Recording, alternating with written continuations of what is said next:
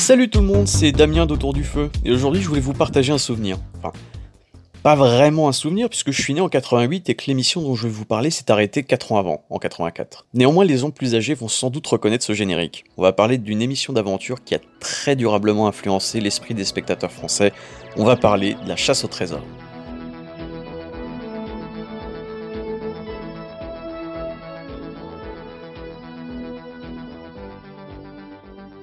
La chasse au trésor a été créée en 1981 et été diffusée tous les dimanches soirs sur Antenne 2. Le principe Un animateur en plateau, dont Philippe Gildas, et deux candidats doivent guider à distance un aventurier dans un pays étranger, qui lui doit trouver un trésor à partir d'une énigme en 45 minutes top chrono. Je suis venu, c'est l'énigme, je suis venu saluer l'empereur une dernière fois sur le lieu de son embarquement.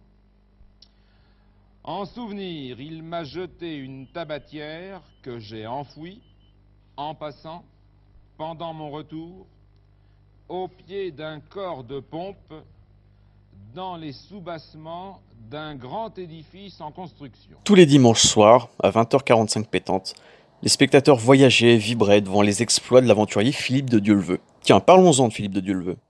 Si l'émission a eu autant de succès, c'est surtout dû au charisme et à la personnalité solaire de cet ancien parachutiste de l'armée devenu reporter d'images. Et Dieu sait qui donne de sa personne. Son en parachute, plongée sous-marine, expédition en hélicoptère. Messieurs, s'il vous plaît Je me suis posé avec l'hélicoptère, je viens de trouver un malouin, hop, dans une ratée. J'ai trouvé le trésor, mais une minute avant la fin. Did you see a koala, sir? Il vous reste 15 minutes euh, 11 secondes. Ah, j'ai une information, Olivier. Philippe, On me dit qu'il n'y a pas de Bouddha à Bagdapour. Vivi Vivi Comment alors, attendez. Vivi, l'ancienne capitale me disent-ils I need a boat, please. Philippe cherche. Euh, En anglais I get one here. Je suis dans les airs Je vole Je me pose et je vais essayer d'interroger quelques personnes. J'y suis prêt Formidable, Philippe, formidable. Philippe de me voilà Dieuleveux. maintenant Je suis actuellement le signal Montana.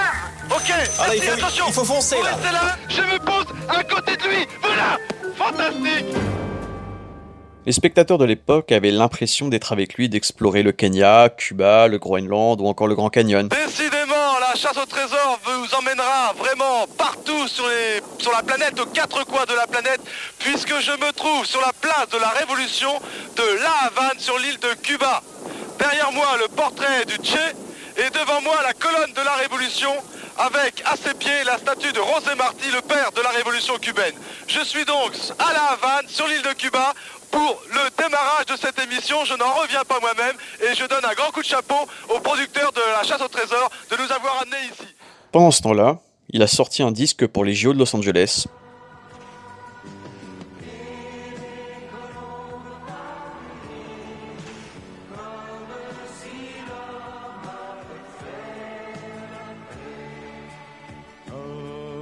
Si l'homme avait fait la paix.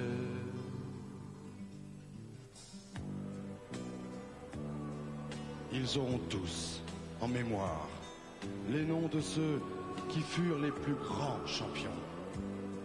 Et ils rêveront de ces ovations qui vous aident à relever le front. Puis sa biographie, J'ai du ciel bleu dans mon passeport, qui se vendra à pas moins de 300 000 exemplaires. Et pour la petite histoire, ce livre était présent dans la bibliothèque de mes parents et j'adorais le feuilleter quand j'étais petit. Un an après, en 85, Dieuleveux disparaît avec sept autres personnes dans une expédition en bateau sur le fleuve Zaïre. Encore aujourd'hui, sa disparition est teintée de mystère. Accident, bavure de l'armée zaïroise. En 2006, son fils Tugdual est parti sur les traces de son père dans le documentaire Philippe de Dieuleveux Enquête sur un mystère, qui à l'heure d'aujourd'hui est toujours disponible sur YouTube. La chasse au trésor et Philippe de Dieuleveux ont profondément influencé la télé d'aventure. On peut citer la carte au trésor ou encore Fort Boyard qui sont directement inspirés de l'émission. Puisque je parle de Colanta dans mon podcast, on va en parler un petit peu. Je pense très honnêtement que la figure de l'aventurier qui est tant mis en avion dans l'émission est directement inspirée de l'exemple de Philippe de Dieuleveux. Les Raphaël, Freddy Oteora, euh, doués en épreuve et en survie, c'est la preuve de l'influence de Dieuleveux dans l'imaginaire des spectateurs français. D'ailleurs, si Philippe de Dieuleveux avait encore été vivant en 2001, je pense très honnêtement qu'il aurait été l'animateur parfait pour Colanta. Je vous laisse découvrir les images de cette émission euh, mythique sur YouTube. Et d'ici là, bah, merci de m'avoir écouté et à bientôt.